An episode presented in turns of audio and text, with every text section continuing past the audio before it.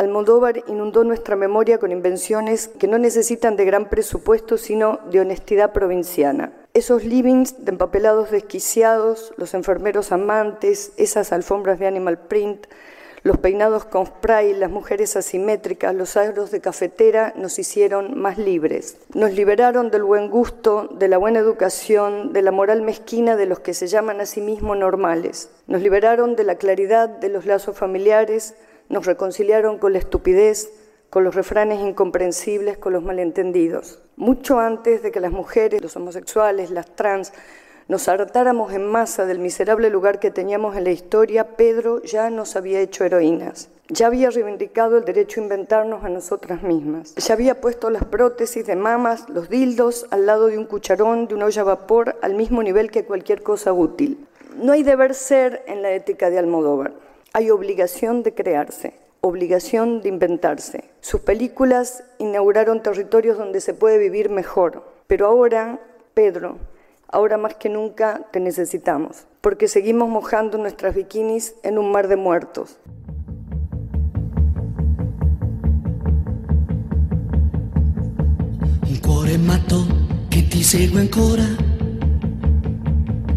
E giorno e pensa solo a. Non riesco a fargli mai capire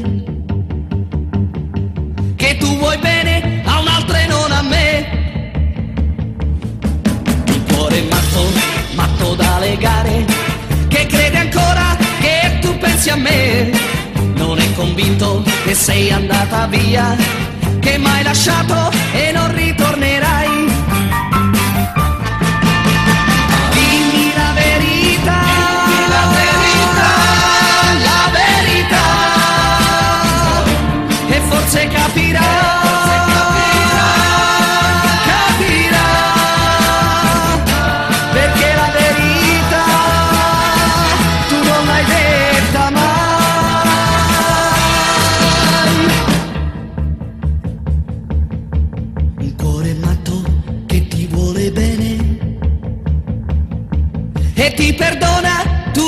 Quel che fai. Ma prima o poi tu sai che guarirà. Lo perderai, così lo perderai.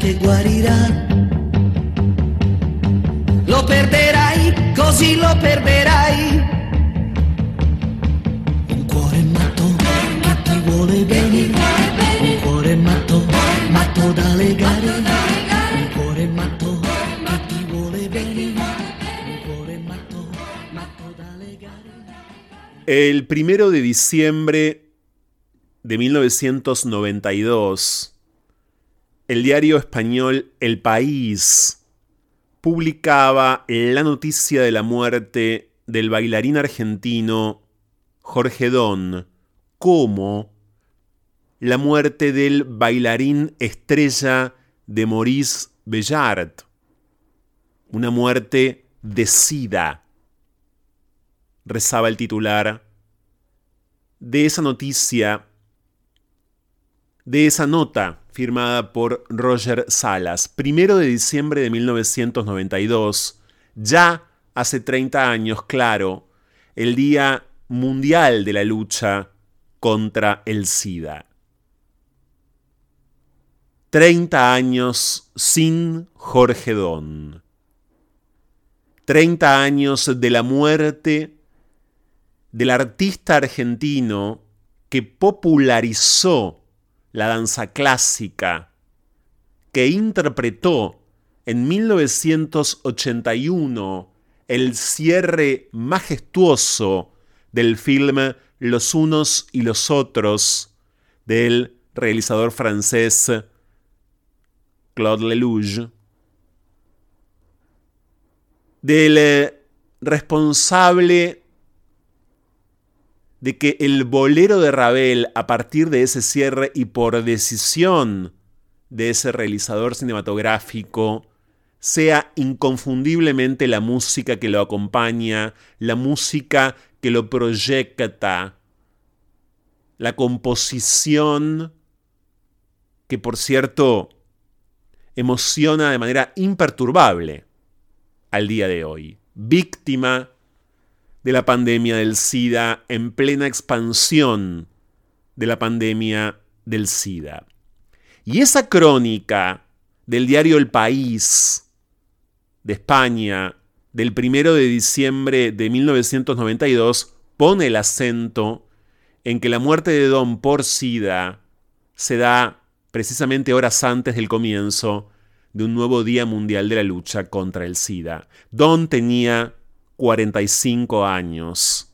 Jorge Don, que había nacido en Buenos Aires, en Villa del Parque, pero que había crecido en Ciudad Jardín, en el conurbano bonaerense, en las lomas del Palomar, y que desde los ocho años había empezado a estudiar danza en el Instituto Superior de Arte del Teatro Colón, viajando solo, primero en tren y luego en subte hasta el Colón, donde se formó con míticos maestros y maestras como María Fuchs. Jorge Don, que con tan solo 16 años luego se va a Bruselas tras conocer en Buenos Aires, tras tomar contacto en Buenos Aires, después de la primera visita, durante la primera visita a Buenos Aires, de Maurice Bellard, del bailarín y coreógrafo francés nacionalizado ruso, suizo, Maurice Bellard, que falleció en 2007 eh, y que por cierto, quedará por siempre ligado a la figura de Jorge Don y a la figura de la modernización, de la fusión, de la experimentación a partir de la danza clásica con otros géneros, con otras atribuciones, otros atrevimientos. En la crónica de la que estoy dando cuenta al comienzo de este programa especial de No se puede vivir del amor, a 30 años de la muerte de Jorge Don, vamos a repasar su vida y a repasar su obra y a pensar, claro, en la pandemia del SIDA y a pensar en la homosexualidad en aquellos años. En esa crónica dice su autor Roger Salas, la muerte del bailarín argentino Jorge Don a los 45 años se conoció en todo el mundo ayer, Día Mundial del SIDA, y el Festival de Cannes quedó conmovido con la noticia. Una serie de coincidencias se han juntado para aportar dramatismo a la desaparición del artista. El espectáculo dancístico de la costa sur se cerró anoche con la presentación del Netherlands Dance Theatre 3, donde Don debía haber bailado una creación de Maurice Bellard.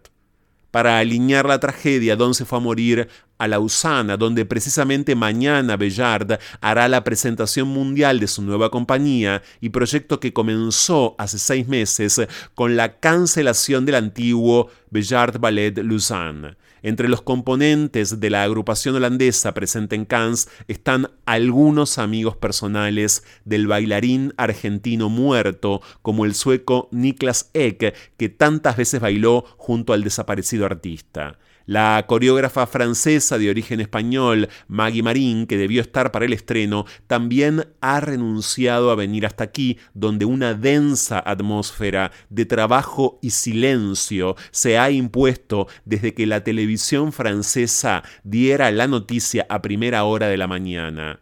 El anuncio oficial de la muerte lo hizo el propio Bellart en Lausana, hablando en términos de larga enfermedad y eludiendo mencionar la palabra SIDA.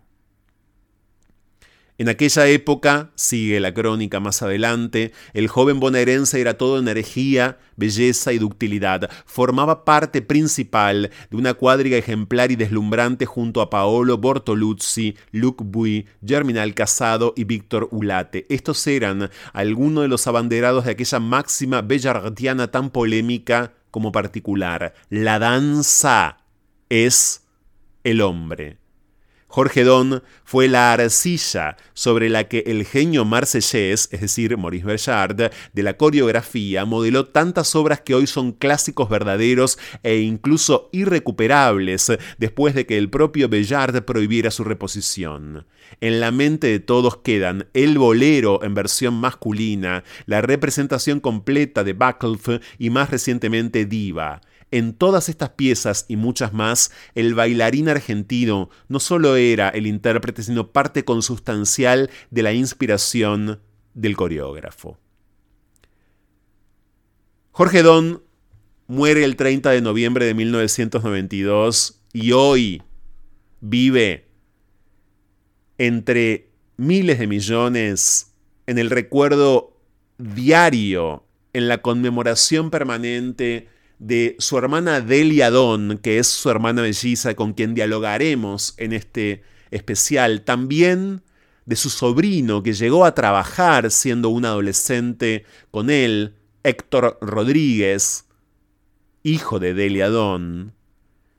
Y para este programa súper especial de No se puede vivir del amor a 30 años de la muerte de Jorge Don, Vamos a dialogar también con una de las periodistas argentinas que más sabe, sino la que más sabe, sabe sobre danza y ballet en la Argentina, Constanza Bertolini, periodista desde hace mucho tiempo del diario La Nación. Pero además, para este especial, vamos a tener la posibilidad de dialogar con eh, uno de los amigos argentinos de Jorge Don. Él es bailarín, maestro de danza, creador en la década del 70 junto a su esposa Noemí Coelho del Modern Just Ballet, una técnica que trajo de Estados Unidos, que trajeron ambos de Estados Unidos, grandes coreógrafos que al día de hoy siguen dando clases en su estudio.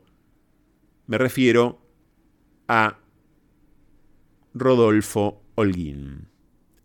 Con estos cuatro testimonios, con el bolero de Ravel intercalado en estas cuatro conversaciones y con la voz de Jorge Don, a través de una multiplicidad de archivos disponibles en la web, le damos comienzo a este numeral 30 años sin Jorge Don, adelantándonos al mes de noviembre para que tenga aún más potencia el homenaje de este número redondo de su muerte y en retrospectiva la investigación de su obra. En la vida de Jorge Don hay precocidad, hay atrevimiento, hay un talento desbordante, hay también una sociedad con Maurice Bellart que fue personal, que fue artística, que fue disidente en todo sentido. Y para no olvidar nunca, claro, a las víctimas de la pandemia del SIDA en su peor momento. Cuando del SIDA no se hablaba, ni siquiera se hablaba por ende de la homosexualidad, pero si un homosexual como Don enfermaba, era precisamente porque tenía muy probablemente SIDA. Y cuando el diagnóstico, además, era excesivamente reservado, esa marca de la que todavía hoy tanto tenemos que dar cuenta, que es hoy la marca del VIH, era una marca de temer, contagiosísima. Esto lo digo a propósito. Bienvenidos a No se puede vivir del amor. Los invitamos durante dos horas a poder recordar que la realidad es muchísimo mejor si no se vive, si se baila.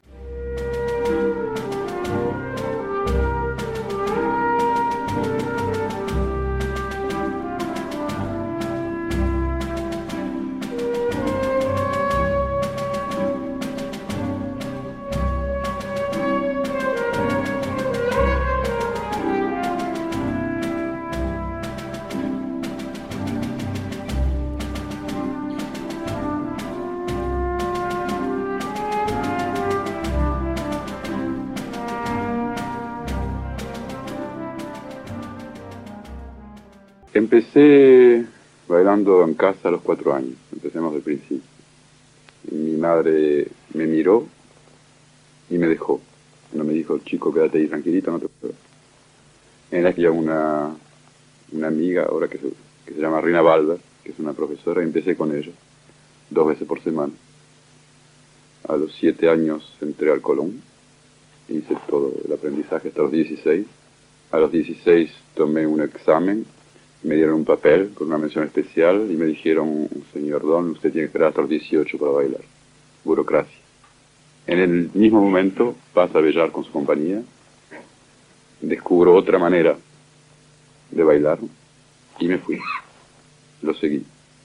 Yo me fui con un, una, valija chiquitita aquí, el aprendizaje de la Escuela del Colón, que era un aprendizaje clásico, de técnica clásica. Y lo otro llegó después, allá. Yo todo lo aprendí allá. Me, imagino en este momento a Bellar viendo a esos bailarines y, descubriendo ese muchacho que tiene el hálito divino, como se dice, para ser artista, pero además las enseñanzas. El, el, artista, el director viene, ve y dice, ese. ¿no? pero no fue así. Él, él pasó y, bueno, yo hice una clase con la compañía hablé con él me dijo que no tenía lugar en la compañía. Y se fue. Y él al mismo tiempo había contratado otra chica argentina, que se fue con contrato de aquí. Yo sabía que tenía que ir ahí. Y la gran sorpresa de Bellar de verme llegar allá, y era el principio de temporada, y uno de los chicos que él había contratado no vino, y me tomó a mí como reemplazante. Pero yo no fui con contrato de aquí. Yo fui con una mano adelante y otra atrás y demandó mucho tiempo el poder llegar a ser figura dentro de la compañía. Yo jamás en mi vida empecé a bailar para hacer figura. Yo bailaba porque era una necesidad. Cuando trabajas con Bellar, es más que danza. Es la danza como yo la, creo y la concibo, porque es, es danza que tiene, tiene pensamiento, no es una danza vacía.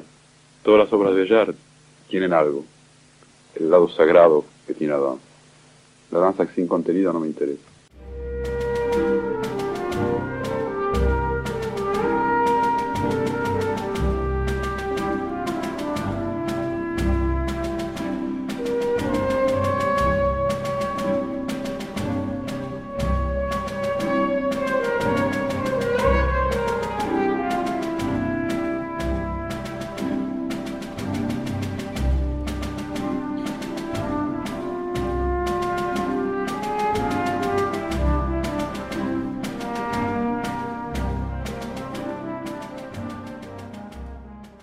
Y en este programa especial de No se puede vivir del amor llega el momento de recibir a la melliza, a quien atesora desde siempre las cualidades, los recuerdos, la memoria, la savia de la persona a la que estamos recordando muy, pero muy destacadamente en este programa en el día de hoy, a 30 años de su muerte. Me refiero a la hermana de Jorge, Adelia Don. Bienvenida, Adelia, no se puede vivir del amor. ¿Cómo estás? ¿Qué tal? Siempre bien, siempre bien. Es una filosofía de vida. Mejor imposible. Eh, digamos, realizando valores, ¿no? Delia, em, bueno, se acerca el mes de noviembre, el momento en el que, por cierto, seguramente muchos van a pasar a recordar mucho más a tu hermano. Han pasado 30 años ya de su muerte. ¿Qué reflexión en principio, qué sensación te invade? Están más vivos que nunca. a través de, bueno, todos los homenajes que le están haciendo en el mundo, ¿no? O sea, después de 30 años... Eh, la gente se emociona al abrazarme, ¿no? O sea, es algo, obviamente la gente joven no, porque no vivió lo que fue ese esa película, Los unos y los otros, que conmovió al universo, porque se proyectó en, en, el mundo entero y, no te puedo explicar porque yo vendía los pósters de él en, en el cine. Sí los abrazos de ese momento son los abrazos de hoy, ¿no?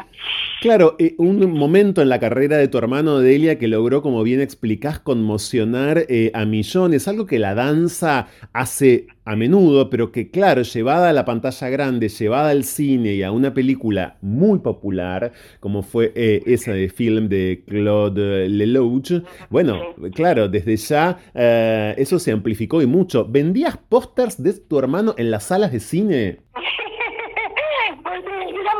mi vida soy vendedora, ¿viste? Gané todos los premios de venta.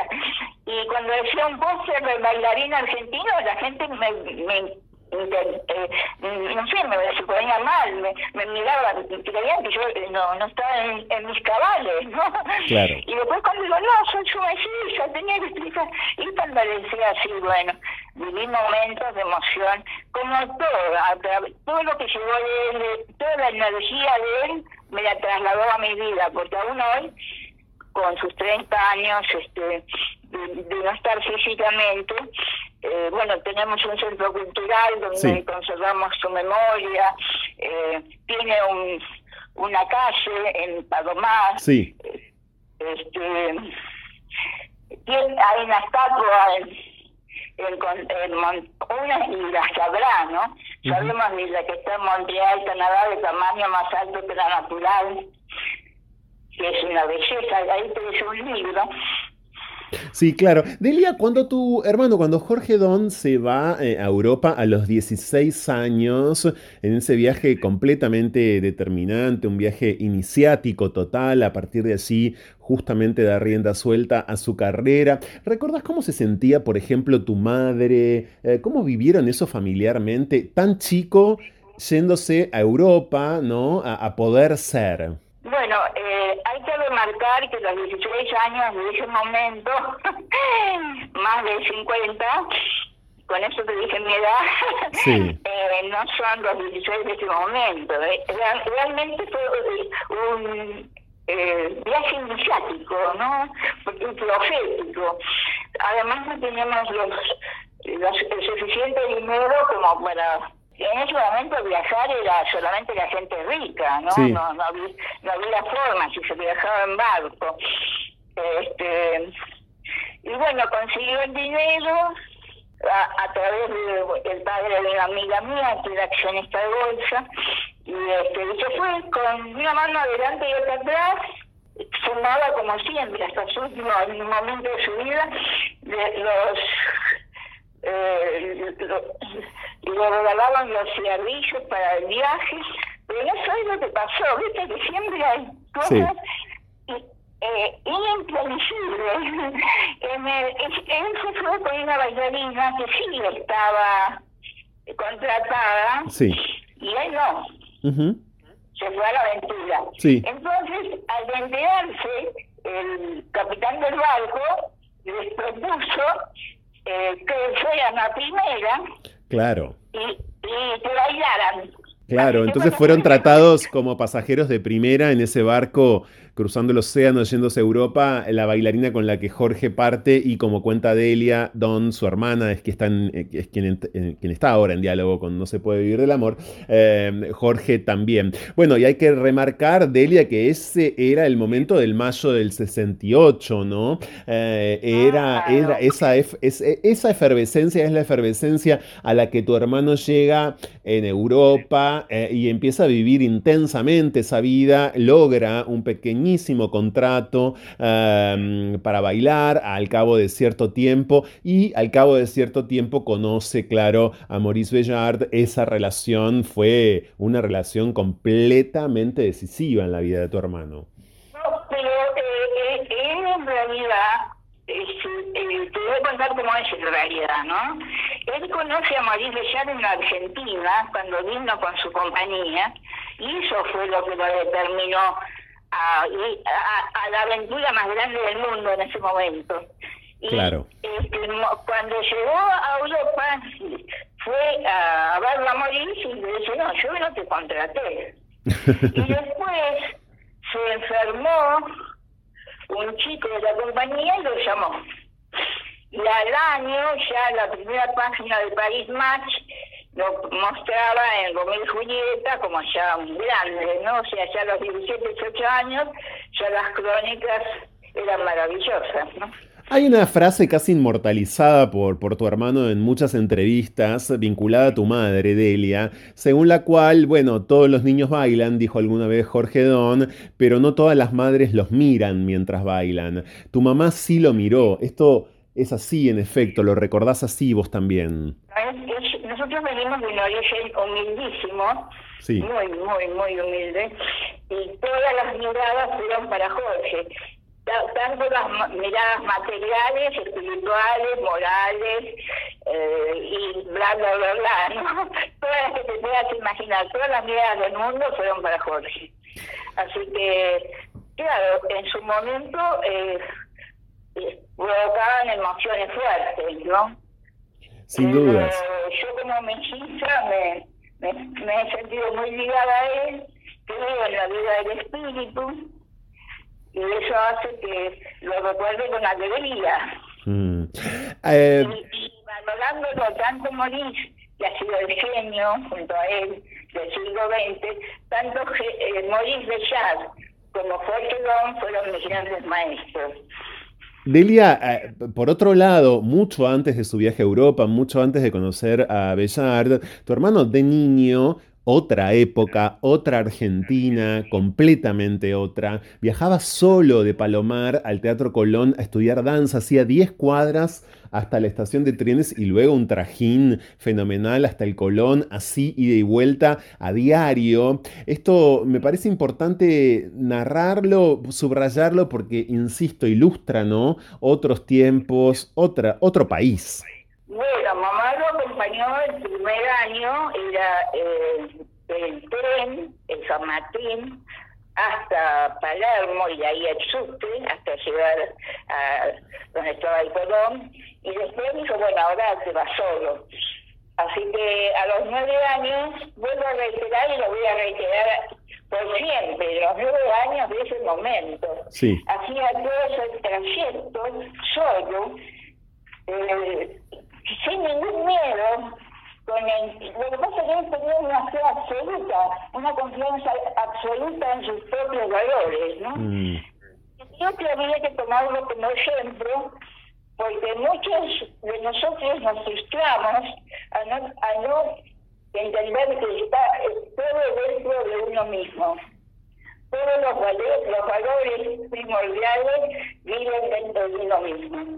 Y ese es el factor por el cual poder llevar adelante objetivos y metas que, bueno, que sean producto de la verdad atesorada, ¿no? Delia Don está en diálogo con No se puede vivir del amor hoy en este programa súper especial a 30 años de la muerte del bailarín eh, Jorge Don. Delia, hace días este programa comunicó que la Argentina cuenta con una nueva ley de infecciones de transmisión sexual, tuberculosis, hepatitis, una ley que demandó mucha lucha, pero tu hermano en aquel momento, eh, hasta morir en noviembre de 1992, fue víctima del SIDA en el peor momento de la pandemia.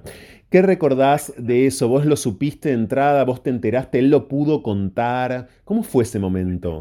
No, recuerdo quién fue, si fue mi hermano mayor, quién fue el que me dijo que con él no, no, este, no dialogamos en ese sentido nunca, porque él incluso trabajó hasta dos años antes de su muerte, eh, haciendo una gira por Japón, donde Jorge tenía el club de arregladoras lo valoraban, eh, lo valoraban en Japón, una cosa increíble. Y, este, y yo me acuerdo, también con la inocencia de ese momento, que él tomaba mate. Sí. Y entonces este, yo me da un mate y yo digo, bueno, me contagio, pero ya, ya absolutamente ignorante, ¿no?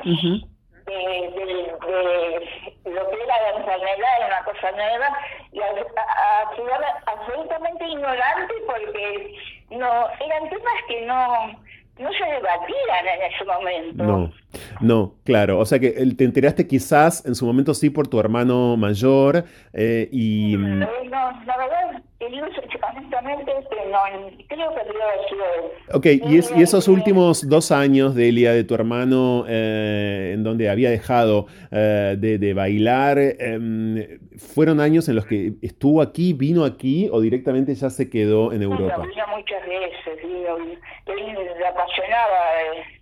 E incluso hay algo que yo siempre distingo, ¿no? Como cosa prioritaria también. Jorge murió siendo argentino. Claro. Nunca cambió su nacionalidad. Y eso tiene un valor, por lo menos yo que soy una persona que amo la política, este, tiene un, mérito extraordinario. ¿no? Mm. De, de, su relación con Maurice, eh, ¿vos sabías en ese momento, la familia sabía o no se hablaba de eso tampoco, Delia? No se hablaba, pero se incluía. Y este, bueno, en reiterados viajes, eh, o sea, anoche justamente estábamos cenando en casa, ¿viste? Sí. Y, este, y lo, eh, eh, hablábamos de una chica, una señorita, que viajó mucho, que tenía mucha actividad. Y, y dije que había gente que me decía, se nota que viajaste. O sea que con medio de adquirir cultura y diferenciación de, de tradiciones y de formas de y de formas de mirar el mundo, es este, el viajar. No había internet. No, claro. Claro. Y los temas eran tabú casi todos. Así que habiendo viajado, yo este, reservé mucha mucha filosofía por parte, Jorge más que nada filosofía de vida y morí filosofía ya académica. Y cuando en determinado momento estuve en Bélgica, donde era la casa de Jorge, este, pasé seis meses que fueron decisivos para mi vida, ¿no? Ah, ok. ¿Por qué? Porque eh, venía a cenar todas las noches. Yo creo que lo único creativo de una casa, habrá más cosas, ¿no?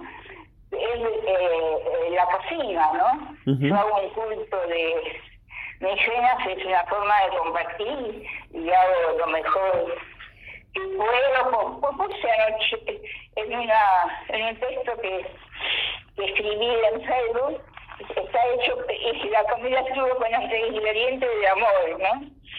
Y es eso, es eso la vida, eh, tratar de hacer las cosas con amor y, ahora hay muchas formas de que uno a veces bien, a veces mal, pero que uno puede informarse. Mm.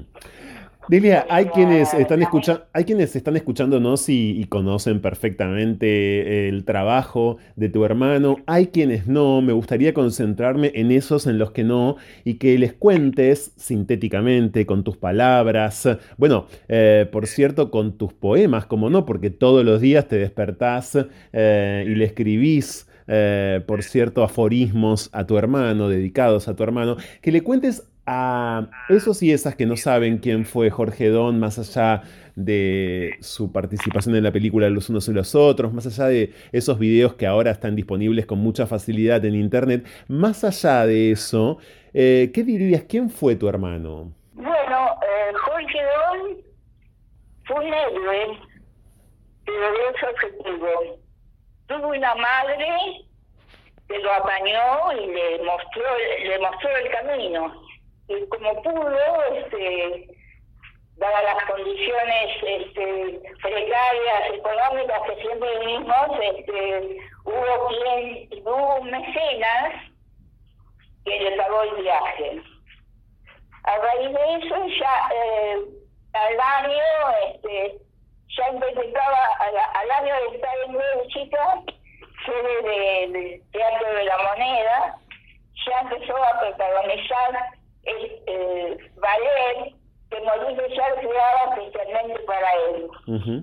Después este, una compañía que siempre estaba en giras Y, este, y eso le dio una visión del mundo muy particular. Él que no era en absoluto político, siempre decía lo que pensaba y a veces no, no lo pensaba, a veces lo intuía, pero nadie puede decir que no ha sido uh, veraz, que amaba la verdad y en eso compartimos, ¿no? Mm. El amor a la verdad es ya de por sí una nota absolutamente distintiva de seres que Nietzsche diría el hombre por venir. Delia, gracias por este rato con No se puede vivir del amor. Era desde luego absolutamente primordial poder hablar con vos en un programa así, abocadísimo a la figura de tu hermano Jorge Don. Vamos a conmemorar de muchas maneras, ¿eh? como programa de radio de diversidad sexual, pero también como ciudadanos, como no, como periodistas, como comunicadores, estos 30 años de un artistazo total, 30 eh, años sin ese artista. 30 años sin Jorge Don. Gracias Delia Don, muchas gracias, un fuerte abrazo. ¿Me permitís una cosita? Sí. Lo pueden encontrar en Centro Cultural Don. Sí. En YouTube, todo, todo, todo la letra. Exacto. Ya lo sabemos. ¿eh? No, sí, lo estamos promocionando, nunca está de más y lo vamos a seguir promocionando, que ahí está, eh, claro, eh, tu hijo Héctor, con quien vamos a dialogar también. Gracias, Delia, un abrazo fuerte. Gracias, un beso gigante a todos, a vos y que nuestra amada Argentina salga adelante, por el bien de todos, por la prosperidad de todos y porque tenemos una tierra prometida que potencialmente es la más rica del mundo. Gracias, Delia. Un fuerte abrazo.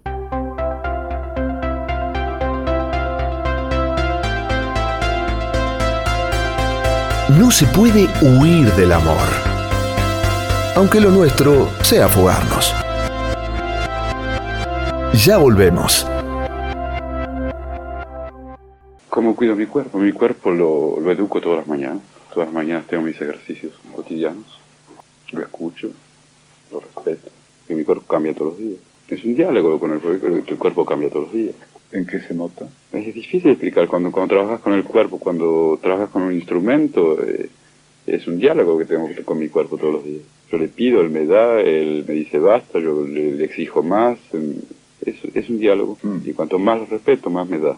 Porque el cuerpo no tiene límite, tiene la, limitación que, le das vos mismo. ¿Cómo es eso que no tiene límites? El cuerpo no tiene límites, por supuesto. Tiene los límites que vos le das. Si vos decís esto no lo puedo hacer, no lo harás. Si pones toda tu energía y el trabajo necesario para, para hacer eso, llega, un día o el otro llega. ¿Has sentido alguna vez que a tu cuerpo le pedías más de lo necesario? Sí, y se vengó. Tiene memoria. ¿Se vengó? ¿Qué tipo de venganza? Vale, estuve seis meses planchado en la cama. No. Sí, claro. Pues yo soy un exagerado. ¿Seis meses? ¿En la cama? Así.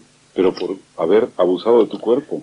Sí, de mi cuerpo y de no saber tomar vacaciones cuando es necesario, por, no dar las vacaciones que necesitaba el cuerpo. Y, ¿Y qué te pasó?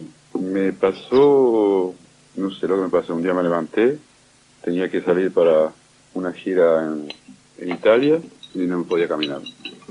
Llamé al médico y me dijo, usted tiene una depresión nerviosa. Y yo me había dicho que tenía cualquier cosa, un cáncer, cualquier cosa, yo estaba en estado de... Y dije sí. Y ahí me acosté y me estuve seis meses planchado. Y un día, poco a poco, salí adelante.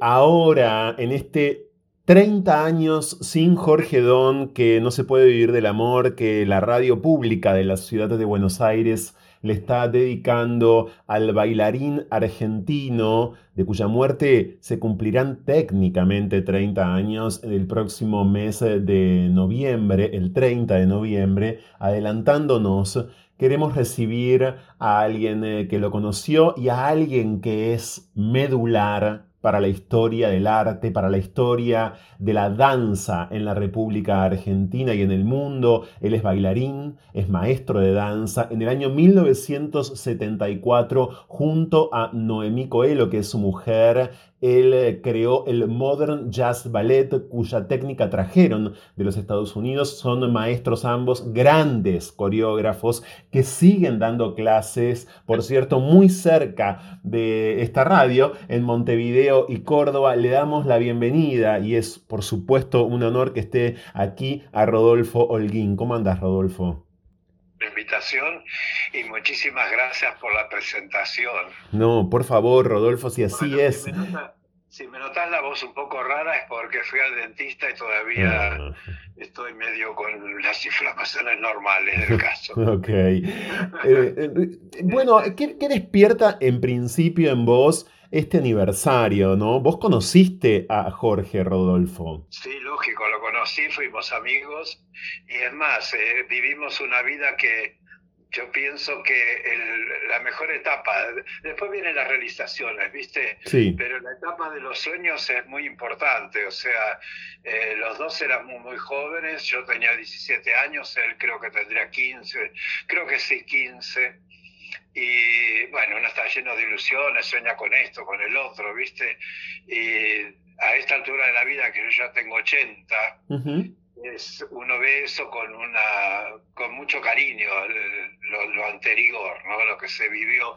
Y no sé, eran épocas lindas, eran épocas de sueños, eran épocas que uno podía recorrer la calle Corrientes y estar en las librerías, ir al Café La Paz, divagar, soñar, hablar de lo, vamos a hacer esto, vamos a hacer lo otro, ir acá.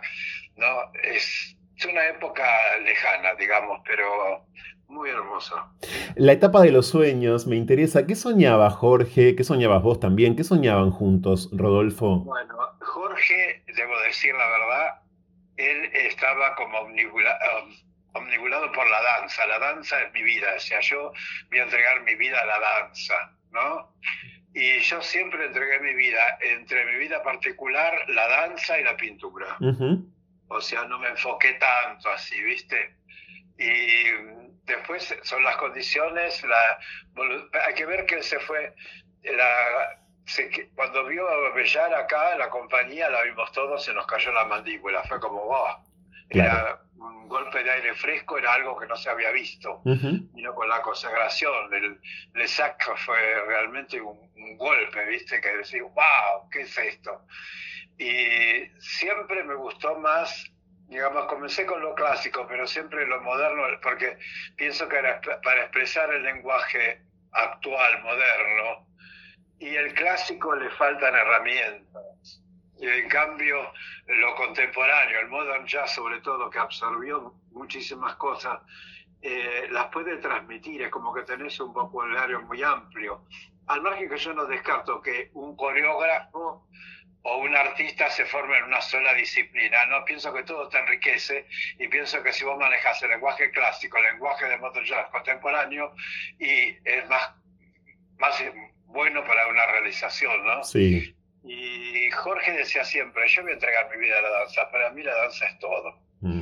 Y estábamos en la escuela del Colón y éramos un grupito de los mosqueteros, que era Hugo Bufante, que ya no está, eh, Julio Álvarez, Violeta Janeiros, que tampoco está. En fin, el tiempo pasa y uno se va quedando, viste, Jorge tampoco está. Y vos ves todo con, con alegría por un lado, porque fueron tiempos lindos vividos y con tristeza o como dicen los brasileños, saudade sí. del tiempo que pasó. Y después también trabajamos juntos en una comedia musical, en Buenas noches Karina. O sea que era una época en que íbamos a la mañana a la escuela del Colón, después al mediodía a comer algo, después al ensayo, después, o sea, estábamos todo el día juntos para acá, para allá, como bolas sin manija, ¿viste? Buenos Aires, década del 60, por cierto, eso fue antes. 60, la calle Corrientes. Exacto, y eso fue antes, Rodolfo, de que Jorge se fuera a Europa, ¿verdad? Claro, y después acá, yo te voy a contar de lo que era acá la vida era como que fluctuaba en la cuestión monetaria, ¿viste? Cuando sos estudiante, trabajador, hay momentos que tenés, no tenés, entonces era, depende, íbamos, si estábamos bien de dinero íbamos a comer al violín, que quedaba enfrente del Colón. Sí. Y si no, íbamos a lograr de la calle Corrientes. O sea, todo era el ámbito de la Corrientes, una pensión que vivíamos en Tucumán junto con Julio también. Y y en fin, era un radio muy chico. Y después en verano la costanera, que en ese entonces se podía ir, era una maravilla. Y después el cine Lorraine, que veíamos todos los ciclos completos de Berman, etcétera, etcétera, ¿viste? Sea, era muy enriquecedor todo. Y evidentemente a Jorge lo marcó mucho, porque él dijo, yo me voy. Mm. Y la verdad que, eh, iba a decir una palabra que no hay que decir, tuvo coraje porque irse así como tirarse, ¿viste? a la pileta, irse de golpe, pa, me saco el pasaje y me voy, porque había justo una compañera, Beatriz Margená, que la se audicionó para Bellar y a Bellar le gustó mucho, porque Bellar era una persona que, un coreógrafo, un artista, que veía más allá de lo que vos veías. O sea, veía a alguien bailar y decía, de acá yo puedo sacar esto de acá puedo sacar lo otro. Y tal es así que a través del tiempo yo he visto bailarines que me obnubilaron cuando los vi en la compañía y viendo bailar en otro lado no eran lo mismo. O sea, la antorcha la llevaba Bellar, o sea, Bellar era... Y pienso que Jorge fue el intérprete ideal para toda la obra de Bellar, porque le vi muchas cosas y siempre era diferente, siempre aportaba algo nuevo. Y eso te indica que, aparte, de artista, ¿no? Que lo mejor superaba al bailarín. O sea, el artista superaba al bailarín. Ya el bailarín estaba, pero lo, lo, que, a veces, lo que Don aportaba era una personalidad y una creación artística que era él, ¿no?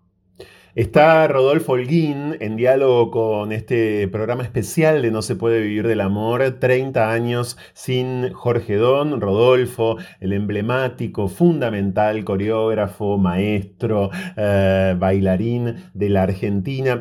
Eh, ¿Pensás que Jorge Don internacionalizó un estilo Rodolfo, eh, contribuyó, por cierto, a que eh, la danza clásica salga de los parámetros tradicionales, algo que después vimos mucho, algo que después de Jorge Don, creo yo, se vio y mucho con otras figuras argentinas. En, Julio Boca. Por ejemplo, en Julio Boca, ¿pensás que el precursor fue él? Eh, yo pienso que lo, que lo que fue Jorge Don fue que se, eh, conociera que en la Argentina había artistas que había bailarines, porque llevó el nombre de la Argentina, digamos, Jorge Dol, ah, es un bailarín argentino, ah, mira, es argentino allá, entonces debe haber una escuela de danza, porque ya había habido gente antes, digamos, bailarines que habían llevado, pero cuando van a una compañía muy grande, porque, digamos, Jorge era la mega estrella de Bellar. Sí. O sea, Bellar Jorgedón era un, este, una simbiosis. El, creador, el coreógrafo, el creador y el artista que lo interpreta y que le aporta también algo, ¿no? Mm. Y eso fue, eso sí fue realmente muy importante. O sea, para, eh, digamos, está unido Jorge Don Argentina, ¿no? Buenos Aires. ¿Y cómo era Jorge Rodolfo? ¿Qué recordás de su personalidad? Y con Jorge nos reíamos mucho, eh, nos interesaba el arte, esto, el otro, y después, este, digamos, por esa cuestión él se fue y después en nuestra relación, digamos, nuestra amistad fue cuando estuvimos acá. Después en Europa yo también fui a bailar y él estaba con, con Bellar y justo yo me encontré en Nueva York, yo estaba con el Ballet Teatro Contemporáneo y haciendo funciones. En otro lado, él estaba en el Madison, creo que era el Madison o, algo así. Y, estrenaba justo Nijinsky, Can de Dios. Sí. Y me acuerdo que dije, esto lo hace solo Jorge, porque era muy, muy hermoso. Y y después lo, bueno, lo fui a saludar y cuando ya estaba en París, que fue al Palais de Sport, también lo vi, pero no era que lo veía ya, él, eran dos, vidas diferentes, ¿viste? Lo, nuestra relación de amistad fue cuando estuvimos acá, después lo vi y la última vez que lo vi fue cuando vino al Colón a hacer bolero, creo, sí, a hacer bolero y fuimos a almorzar a Hamburgo, que ya no existe todos los, recuerdos no existen. Y después vino Bellar y bueno, fue, fue un almuerzo así para guardar en el recuerdo, ¿no? Bellar, mm. Jorge y... No, miento, después lo vi otra vez cuando vino acá que festejó un cumpleaños en San Telmo. Sí. Rodolfo, ¿te habló alguna vez Jorge de su enfermedad o tal como narran otros testimonios, él ya no hablaba de eso, él prefería no hablar de eso, no se podía hablar de eso? Yo sí, yo sabía que la última vez que lo vi, él estaba enfermo, pero él no tocó el tema, yo tampoco. Mm. O sea, yo creo que eso es, para mí la gente antes era más, era un tabú tremendo, ¿viste? Sin dudas. Vos decías, eh, qué sé yo, tiene SIDA y o sea, las orgías, pero no, para mí el SIDA siempre fue un cáncer es un cáncer, como la diabetes es un cáncer. La gente dice diabetes de una forma y cáncer hasta a veces no quieren decir la palabra y dicen esa enfermedad, ¿no? En cambio SIDA sí, dice, ay SIDA, porque eso... No, es lo mismo, para mí están en el mismo nivel las tres. De diabetes te morís. Y de, de, yo tengo un amigo que falleció el viernes de un coma diabético. Mm. Y bueno, ¿qué enfermedad? Está mejor vista una que otra. Para mí son las tres iguales. Si vos querés hablar, habla. Si no querés hablar, no hables porque eso te toca muy profundamente. Pienso saber que te vas a morir. Uno sabe que se va a morir, pero saber que tenés un, el tiempo acotado, que va a ser corto, que, que ahora ya no es corto, porque por suerte la gente que tiene SIDA lo maneja mejor que otra, que otra enfermedad. Sí, hoy el, el, VIH, recordemos, es una infección crónica, SIDA es otra cosa, eh, em, y, y, por, por supuesto que pasó a estar muy... No, no, muere de, no se muere de SIDA, se muere de las consecuencias de, porque te anula las otras, de los otros, eh, ¿cómo te voy a decir? El funcionamiento de tu organismo. Eh, Rodolfo, de la relación con Maurice Bellard, ¿qué recordás? Porque, bueno, vos dijiste eran una, por supuesto, una simbiosis, esto es así, eh, pero también, claro, ellos tenían una relación personal. ¿Recordás algo de ese vínculo, por ejemplo, en ese último almuerzo en el que los viste? No, yo, digamos, no hablamos de su relación personal, hablamos de, otras cosas, hablamos de la función, de la coreografía, de lo que había visto y todo, ¿viste? En realidad no, no se habló de eso. Todo el mundo sabía, eh, digamos, que era una pareja. Antes estaba oculto y ahora, por suerte, la gente lo puede decir y puede liberarse, punto. Mm. Este, o sea, no, yo ya estaba acá, digamos, cuando vinimos con la del 74, que consideramos que nuestra etapa europea había terminado y que podíamos aportar algo y volvimos acá, comenzamos con las clases, después el Modern Jazz, mantuvimos el ballet durante más de 40 años, lo cual es un logro ¿no? Absoluto. Fluctuante, ¿no? Sin dudas. Por eso, de verdad, para nosotros en este programa especial eh, de No se puede vivir del amor, era un honor y es un honor que, estés, que hayas participado y que hayas aportado tus recuerdos, ¿por qué no tus souvenirs alrededor de esta figura a la que estamos homenajeando, que estamos recordando especialmente, eh, que es la de Jorge Don. Te quiero agradecer mucho este diálogo, Rodolfo Holguín, felicitarte, felicitarte, por cierto, por tantísimas décadas de trabajo infatigable, de perseverancia.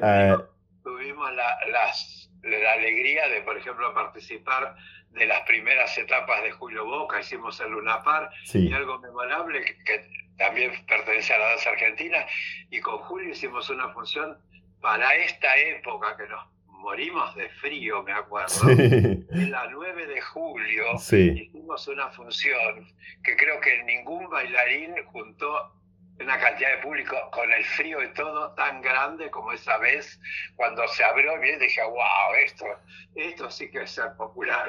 Este, yo todavía bailaba, me acuerdo que hicimos los tangos y todo, y esas son cosas que te van jalonando, ¿viste? Vas eh, viendo y decís, wow. Y pienso que como hay un creador que es José Limón, tenía un ballet que se llamaba There is a Time, hay un tiempo, y hay un tiempo para todo, creo. En la vida es así, y bueno, hubo un tiempo para mí, un tiempo para bailar, un tiempo para estar y después eh, transmitirlo al, a los alumnos. Te digo, hoy día tener gente que está bailando en el extranjero y que uno la formó es una alegría, ¿no? Y después los recuerdos, o sea, qué sé yo. Gracias, Rodolfo. Un fuerte abrazo. Muchas gracias por participar de este programa especial. Gracias por esta charla, me gustó mucho. A mí también. 30 años sin Jorge Don, hoy acá en No se puede vivir del amor, un programa que pretendemos, como en tantas otras ocasiones de programas especiales, que forme parte de una colección, de una colección que conmemora activa, que conmemora cotidianamente, porque ustedes pueden escuchar esto cuando se les antoja, mucho más allá de su emisión original, las vidas, las disidencias, los devenires, los destinos de personas que con sus actos, muchas veces mucho más que con sus discursos, aunque esta vez también sí con sus discursos artísticos, han hecho muchísimo por la diferencia. Ya volvemos. ¿Qué pensás cuando bailas, Jorge? Pienso en la coreografía. Absolutamente. Absolutamente. Depende del ballet. El bolero, por ejemplo, es un rito. Y un rito es matemática pura puro. 2 y 2 son 4. No son 5 ni 1. 2 y 2 son 4. Yo no estoy ahí, sé que tengo 12 para hacer esto. Y si hago en 13, no está justo. Porque no va con la música. Porque yo no estoy solo. Solo no se hace nada. ¿Entendieron? Entonces, cuando si llego a 13 y tengo 12, eso es matemática, es ciencia. Eso se aprende. Yo no fui a la escuela, me echaron a los 11 años. No me echaron, yo me fui y yo quería bailar. Yo lo aprendí allá. Por eso yo me fui, yo entiendo, aquí no podía aprender, porque aquí son jóvenes. Y para aprender se necesita experiencia y no edad.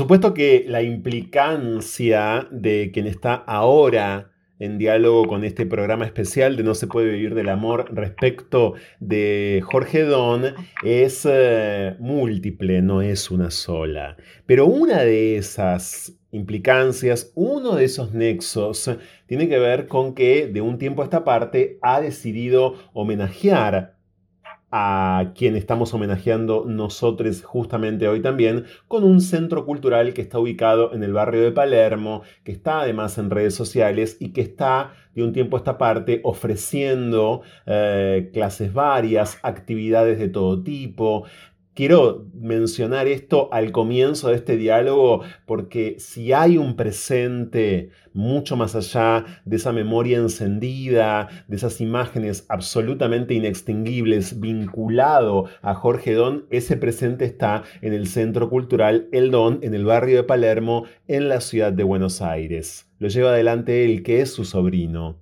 y por ende es el hijo eh, de su hermana, de una de sus hermanas de Delia. Bienvenido a No se puede vivir del amor. Héctor, ¿cómo andás? Muchas gracias, Franco, por tus palabras. Muy bien. ¿Vos cómo estás? Bien, Héctor Rodríguez. Rodríguez es el apellido deduzco de tu padre, ¿no? Es el apellido de mi padre, sí. Me puse el mote de Marciano, igualmente. Soy Héctor Marciano Rodríguez, incluso en las redes y en varios lados a partir de un personaje que, que, he hecho en Twitter y otras partes, que la gente empezó a decir marciano, marciano, marciano. Bueno, me puse marciano para distinguirme de otro sector Rodríguez, que hay unos cuantos.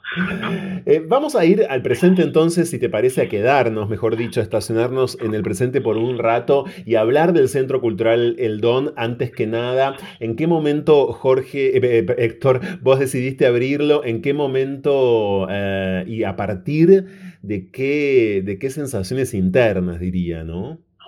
Y Jorge fue muy importante en mi vida, o sea, en el sentido de que prácticamente yo basé toda mi profesión y mi carrera en base eh, a haber trabajado con él. O sea, en un momento yo tuve la suerte, con 19 años, de subir a un escenario y ayudarlo. Sí. Y yo dije, bueno, yo quiero hacer esto, quiero estar acá.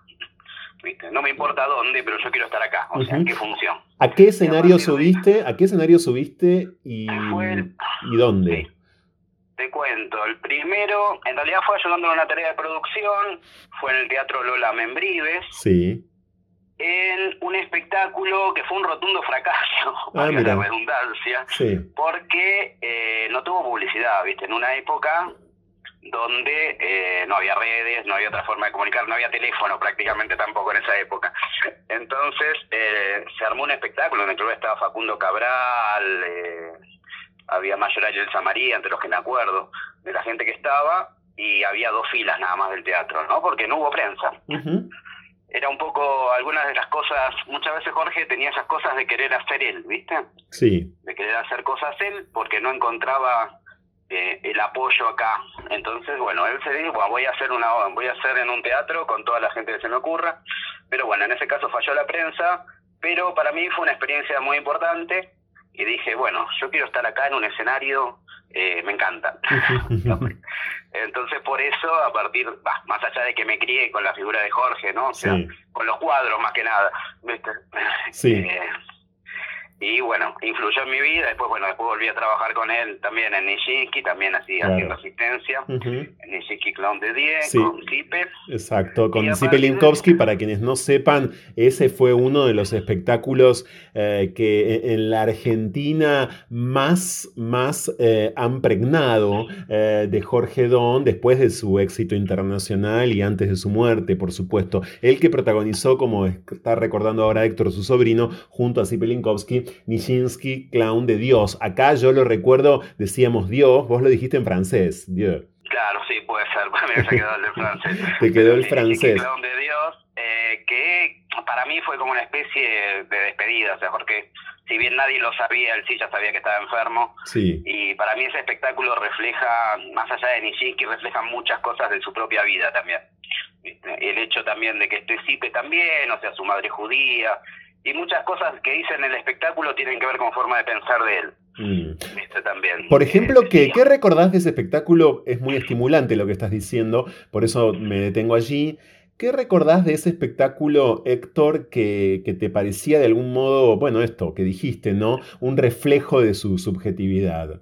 Y lo que me parecía, por ejemplo, él decía al principio, porque eh, no solo bailaba, sino que actuaba también, ¿no? Él decía textos como diciendo, a mí no me gusta hablar, eh, yo quiero bailar. Mm. Una cosa que repetía permanentemente en su vida cuando decía que acá cuando venía a Argentina lo hacían hablar, que no le pasaba en otras partes del mundo, lo hacían hablar demasiado y que a él le gustaba bailar. Y de ahí se generan algunas polémicas también, porque lo hacían hablar.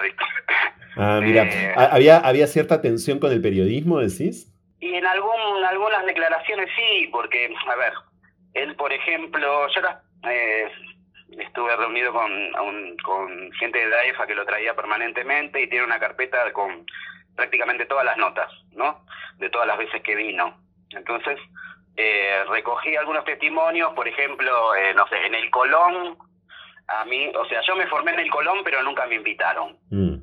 O sea, básicamente una cosa que le dolía. O sea, él siempre que vino, eh, vino en forma privada, o sea, lo trajeron productoras privadas, pero iba, bailaba en el Colón, pero no por ser invitado del Colón. Claro, y además no formó parte de la programación oficial del Colón, eh, sino de ese tipo de espectáculo eh, que es privado y que en todo caso alquila el Teatro Colón para que se entienda ¿no? lo que está contando Héctor con, con mayor precisión, pero mm, allí siempre ocurre esta distinción, ¿no? Aquellos espectáculos que son programados oficialmente por la dirección artística del Teatro Colón y aquellos espectáculos que usan alquilado el Teatro Colón. Bueno, Don estuvo en el Teatro Colón, donde se formó, pero claro, siempre en espectáculos privados. Claro, y él tenía una cosa acá que sentía de que había mucha burocracia siempre, ¿viste?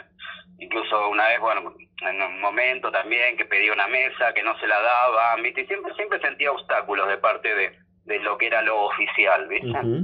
Eh, y bueno, y él quería, amaba a Argentina, y quería actuar, o sea, quería, no solo actuaba solo, sino que muchas veces cuando él promovía sus espectáculos era con otros artistas también, ¿viste? Claro. Incluso, bueno, al final fue con, los más conocidos fue con Goyeneche, con Garelo. Sí. Eh, pero, y bueno, él sentía que, que acá no, no le daban el reconocimiento que tenía en otras partes del mundo, desgraciadamente. Mm. Estamos en diálogo con Héctor Rodríguez, que es el sobrino de Jorge Don. Héctor amablemente participa en este programa especial de No se puede vivir del amor que hemos denominado 30 años sin Jorge Don. Técnicamente esos 30 años se cumplen en noviembre, pero nuestro trabajo como programa de diversidad sexual también es adelantarnos. Así que nos estamos adelantando algunos meses para que incluso el envión eh, de semejante aniversario se transforme en una conmemoración eh, eh, aún más grande que, como les conté al comienzo, en el Centro Cultural El Don es una conmemoración permanente, es diaria, hay cursos de todo tipo. ¿Cuándo abrió exactamente, Héctor?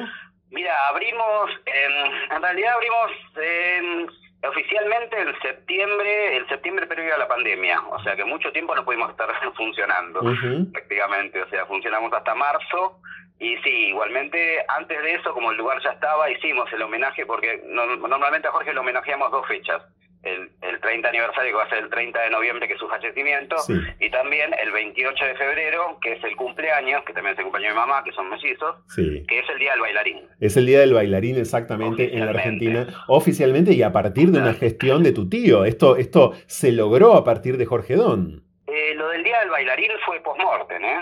Claro, sí, digo, claro, eh, bueno, ok, pero a partir en todo caso de su, de su, de su impronta, hay algunos ah, colegas, hay algunos, hay algunos colegas y gente que hoy en día todavía, o sea, tiene mucho reconocimiento a nivel mundial, o sea, yo manejo un Instagram con el nombre de él, arroba don Jorge, y eh, recibo permanentemente palabras y cosas de, artistas de todo el mundo, o sea, muchos que empezaban a bailar por él, no solo argentinos, ¿no?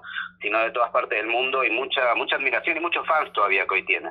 Sí, muchos fans. quiero aclarar que dije que es a partir de una gestión de Don, efectivamente, lamentablemente Jorge ya estaba muerto porque hace algunos días produciendo este programa leíamos eh, con nuestro equipo algo que decía un bailarín eh, y lo incluía. Hemos logrado con Jorge y quiso decir evidentemente a partir de Jorge, eh, pero incluyéndolo, claro, el día del bailarín. Mucha gente me habla como si estuviera vivo. ¿eh? Exactamente. Es una cosa muy común. Es una, es, claro, exactamente. Y muchos le hablan a Jorge, Para mí un poco, viste, o sea, yo leo los listas, al principio no entendía, después entendí, o sea, para mucha gente es como si estuviera vivo. Em, em, por supuesto, claro, vos además creciste eh, en buena parte con él. ¿Qué edad tenías cuando Jorge falleció hace 30 años? Yo tenía 26 años.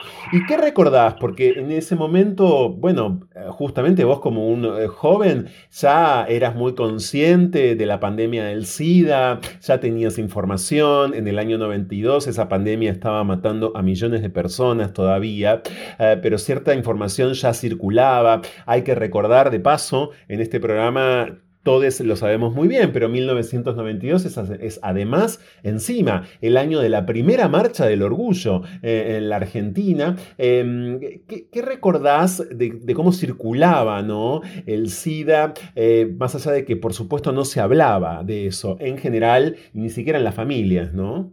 No, y bueno, no, nunca supimos de Jorge la enfermedad, o sea, no, tampoco teníamos muy, la familia ni muy poca gente tenía la, la enfermedad de Jorge. Yo lo, lo que recuerdo desde los 18 años, o sea, al principio como que era la, la enfermedad de los homosexuales, Sí. o sea, hay que era una cosa, ¿viste? donde estigmatizaban a la gente, básicamente, y después ya cuando se vio que no era así, o sea, que en realidad era una enfermedad como para todo el mundo, ¿viste? Eh, eso es lo que yo recuerdo en forma personal, ¿viste? O sea, como que incluso recuerdo un tema de Fontova que era bastante estigmatizante. Sí, claro, en un Eh, disco, en un disco de Fontova que era terriblemente violento y que bueno, eh, más allá de, de la muerte de Fontova, hay que decir que cuando eso ocurrió hace dos años, eh, muchos eh, recordaron ese disco, la imagen de ese disco circuló, es por supuesto un artefacto completamente olvidable, pero que hay que tener en cuenta porque en efecto eso circulaba, eso da- andaba dando vueltas y contribuía y mucho a la exclusión, como decís vos. Exactamente, sí, sí, sí. Pero bueno, también eran otras épocas, otra mentalidad, ¿no? O sea, no, no estaba tan lejos el proceso militar tampoco y todo lo que eso representó, ¿no? Y ese- esto, esto de que en la familia Héctor no supiesen nada de, digamos, nada específico de la enfermedad de Jorge, eh, bueno, era, era ese tipo como de, de- información nula propia de familias que deciden, y que en ese momento sobre todo, ¿no? Decidían no hablar de, digamos, de eso no se hablaba, ¿no? Eh, pero de alguna manera sentís que había una sospecha de que era SIDA. Eh, sí, cuando, o sea, en el momento, cuando ya supimos la cosa, sabíamos lo que era y lo que fue. O sea, y de hecho, bueno, fue titular de los diarios. Jorge murió en Sí. Crónica, salió en primera plana, o sea, el SIDA mató a Jorge Don, Claro. básicamente, ¿no? Ese O sea, fue el no- título, ese fue el título en Ese fue el crónica. título de Crónica, sí, yo tengo la tapa de Crónica eh, exhibida, incluso tengo la de Clarín también, que fue tapa, La Nación fue tapa de todos los diarios, página 12 Ujú. también, y- pero la, la, de, la de Crónica la pongo porque fue crudísima, o sea, el SIDA mató a Jorge Don, o sea, puse, o sea, no, Mm. sin ningún prolegómeno ni nada, ¿viste? Sí. Bueno, en, en una tradición periodística que conocemos muy bien, digamos, no En sorprende. ese momento, claro, en ese momento la ejercía Crónica, hoy la ejercen todos. sí, Todos se transformaron en Crónica, en definitiva. En, en ese momento, exactamente. Sí, sí, absolutamente. Eh, Héctor, en el Centro Cultural te decía, hay actividades eh, permanentemente. Quiero que me cuentes eh, sobre todo las de este año, ¿no? Y los planes para, para el 30 aniversario. Exactamente. Normalmente, eh, bueno, en realidad estamos arrancando ahora, estamos arrancando con una... Tenemos clases, ¿no? Tenemos clases de distintas eh, danzas populares, tenemos tango, tenemos salsa, bachata, danza árabe, hay danza clásica para niños. Y ahora estamos lanzando una convocatoria para danza, para contemporáneo, eh, porque por el piso que tenemos es difícil hacer clásico, ¿viste? Pero estamos lanzando una convocatoria junto con Paula Fontán, una maestra de contemporáneo muy conocida, para darle espacio a los chicos a que bailen, porque queremos que el Centro Cultural no sea un museo donde vengan a ver fotos muertas de Jorge, Sí. sino eh, que sea un, un vivo, sea vivo. Y quizás también mucha gente que desconoce de Jorge, o sea, que quizás lo asocia con lo clásico y viste y con eh, y nada que ver. O sea, lo que Jorge bailaba en el neoclásico era muy avanzado, bailaba Sí. música electrónica, bailaba músicas regionales. Bellar era un genio en su momento, o sea que destruyó todo eso, ¿viste? Entonces eh, queremos darle en el centro cultural también a todas las danzas, ¿no? O sea, no solo eh, a lo que la gente por ahí entiende que Jorge no bailaba. Jorge no bailaba ni el Lago de los Cisnes, ni, ni Giselle, ni nada, como él decía, o sea, ni nada de la princesita que busca al príncipe. Sí. Es- o sea, nada de eso, o sea, No. completamente distinto. Exacto. Y bueno, Sí, Héctor, eh, ¿qué recordás del estreno de Los Unos y los Otros, ¿no? De, de ese momento en el que tu madre, eh, a propósito, eh, relató que vendía los pósters eh, de la película, claro, acá en la Argentina. Vos como niño, ¿qué recordás? Y yo recuerdo, o sea, porque yo siempre nombraba que mi tío era muy famoso, ¿viste? Sí. Pero la gente decía, ¿viste? No, no conocía realmente, no conocía el mundo del ballet. También estamos hablando de años, por ejemplo, cuando Jorge vivió en el 79, él mismo decía que los bailarines con los que viajó le preguntaban si acá había café y té, o sea, es- remitámoslo a ese mundo, o sea, no es el mundo de hoy, No. donde la gente desconocía completamente y en Europa conocían a Argentina por haber escuchado que había un golpe militar de vez en cuando, nada más. Sí. De hecho, todavía hay algunas partes donde pasa lo mismo. ¿no? O sea, no, no conocen tampoco Argentina. Pero en ese momento ni siquiera había internet ni nada. O sea, para hacer una llamada telefónica vos tenías que llamar a una operadora y a las 6, 7 horas te llamaba la operadora a ver si la había conseguido. ¿Viste? O sea, ese era el mundo en el que vivíamos también. Sí. Entonces, eh, más allá de que Jorge fuera conocido, porque en el 79 vino a bailar, bailó con Maya. Maya Plisetskaya, claro, en 1979. Los unos y los otros es una película estrenada En en el el... och- 81 y acá se Exacto. estrenó en el 82. Claro, en el 81 y acá se estrenó en el 82. Y, y me, bueno, me imagino que fuiste al cine, fuiste con tu mamá, ¿cómo fue? Sí, fui varias veces. Aparte, mamá estaba ahí en el América, ahí en Callao, y, y vendiendo póster, entonces fui seguido.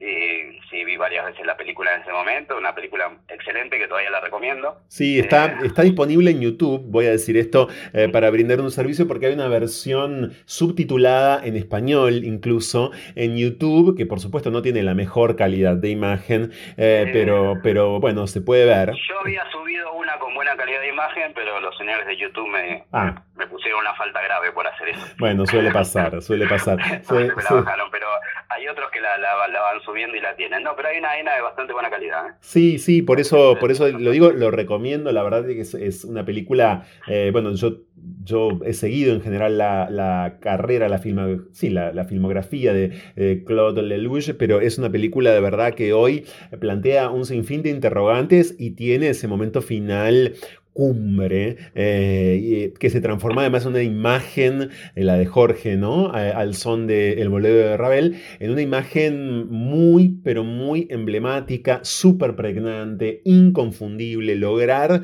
eso en una película, lograr eso, eh, además por Jorge, lo digo, no solamente por el director, es dificilísimo y los unos y los otros lo logró de manera inconfundible y además completamente inoxidable. Véanla en ese sentido. Em, te debe pasar en el Centro Cultural Héctor. Que superó, la parte también superó Sí, el todo, ¿no? sí, la sea, parte superó el todo, escena sí. de la, de, de- Sí. la- del, del. Ravel, del, del bolero de Ravel se sigue recordando. Y a propósito de eso quería decir que murió Jane Camp hace dos días. Y Claro. bueno, los medios hablan de muchas cosas de Jane Camp, pero no dice que fue protagonista junto a Jorge Don de esa película también. Exacto, bueno, en general hablan a partir de su participación en El Padrino, por supuesto, eh, pero no citan, como bien decís, Héctor, la participación en ese peliculón. Bueno, es un poco siempre... argentino en definitiva, o sea que junto a Claro. Jane Camp protagonizan una- y en un momento vos en ese bolero que Sí. bien filmado, hay una escena donde Jane Camp está en la cama con Sharon Stone, que es la única parte de la película que aparece, muy joven, Sí. Viendo el bolero de Ravel que lo baila Jorge. Exactamente, exactamente. Héctor, en el centro cultural debe pasarte que de repente van adolescentes, suponete jóvenes, acompañados, o, o bueno, incluso niños, de, de sus padres o de sus abuelos, y claro, sus padres y sus abuelos saben perfectamente quién era Jorge Don. Y se dan diálogos muy interesantes, como diciendo, ¿cómo no conoces a Jorge Don? Entre gente de 30, 30 y pico de años, y- porque a, a partir de 40, 45 años ya prácticamente lo conoce todo el mundo. Pero bueno, hay una brecha ahí que fue lo que me hizo a mí también, me, me- despertó. Yo de joven no decía que era el sobrino de Jorge, porque era tan famoso que no quería quedar pegado a la imagen de él. ah, mira, Que, cosa que mi madre sí, por ejemplo. Mi madre Sí. era siempre la hermana de Jorge Don. Yo no quería ser el sobrino de Jorge Don. claro. Y muy poca gente sabía, incluso por ahí a partir de años se daban cuenta de lugares que yo trabajaba y eso, o sea, se enteraban de que yo era sobrino de Jorge Don y no lo creían. Y, pero me empezó a pasar cosas así hace cinco o seis años atrás que veía que, que no lo nombraba y, y no sabían quién era mucha gente. Y ahí me pegó algo, ¿viste? Ahí Claro. empecé con todo este proyecto también. ¿Y qué sentís en ese sentido? ¿Qué sentís hoy eh, como sobrino? ¿Qué sentís por tu tío?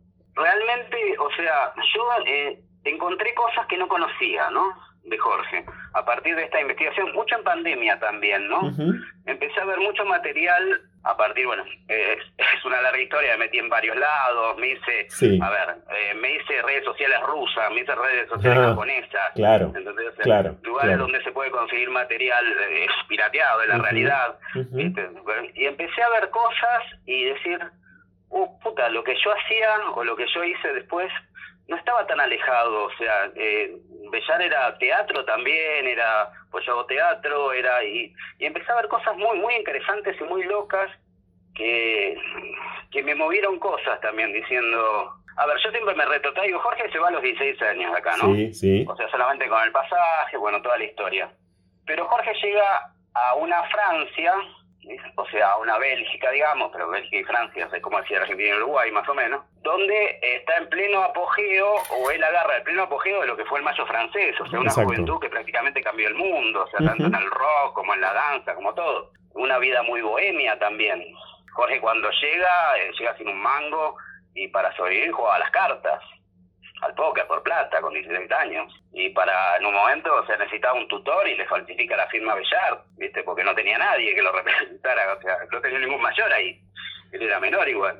Creo que toda esa energía, todo eso que hizo Jorge, le puede servir hoy a cualquier pibe que tiene la ilusión de triunfar de la misma manera. Mm. Jorge es un vino de una clase media baja, Sí. o sea, tomaba el tren a los ocho años para venir al Colón, desde Palomar, que en ese momento, ahora es muy lindo, pero en ese momento era un lugar rural, prácticamente.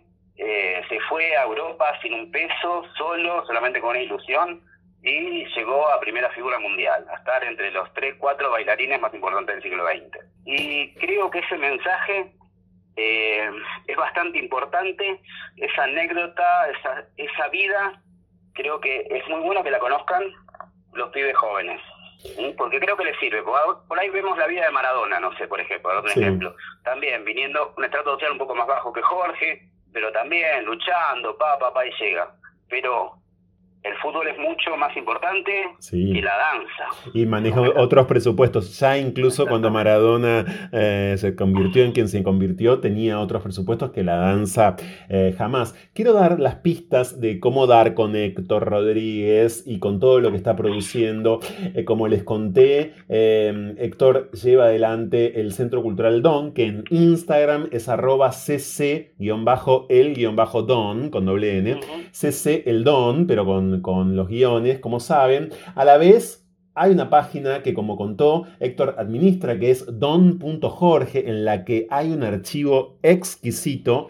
Héctor acaba de eh, explicarnos cómo dio con ese archivo. eh, de ver- Que de- ahora esto que te voy a decir que no lo escuche nadie. No, no lo va a escuchar nadie. robadas, No. que no lo escuche nadie, que son, que bueno, hice cosas non santa también para conseguirla. pero Por supuesto, pero es un trabajo de mantener memoria. por mantener la memoria de Jorge. Por supuesto, es un trabajo de memoria fundamental eh, y no va a pasar nada. Eh, Don.jorge y bueno, desde ya vos estás en arroba Héctor-marciano. También todo en Instagram, pero también está en Twitter, eh, el Centro Cultural Don, ¿verdad?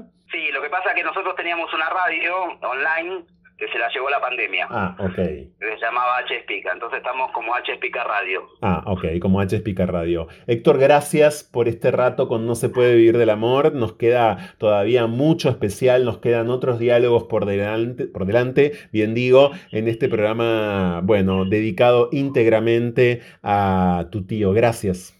Bueno, desde ya te agradezco que estés recordando a Jorge, como le agradezco a cada persona, tanto en Twitter como en Facebook, que posté algo de él. Me tomo el trabajo de agradecerle también, aunque hay muchas no conocen el idioma, porque hay muchos que escriben en japonés, en chino, no sé. Pero igual yo le agradezco a cada persona. Lo mismo te agradezco a vos esto que estás haciendo por recordar la, revivir la figura de Jorge, que para nosotros yo te digo, o sea, más que revivir una cosa muerta, estamos tratando de hacer algo vivo porque creo que el mensaje que dejó Jorge y su propia vida es muy eh, motivador para chicos que están empezando y quieren llegar a algún costa. Gracias, Héctor. Un abrazo. Un abrazo, que esté bien, Franco. Chao. 30 años sin Jorge Don. Jorge, ¿a Bellar lo conociste en el 61 cuando vino a Buenos Aires? Sí, él pasó aquí con la compañía. Sí. Y yo quería bailar, claro, yo no había sabía nada. A los 16 años.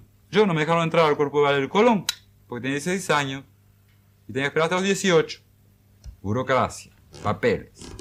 Eso existe. Hay que vivir con eso. Entonces, yo estaba triste 10 minutos.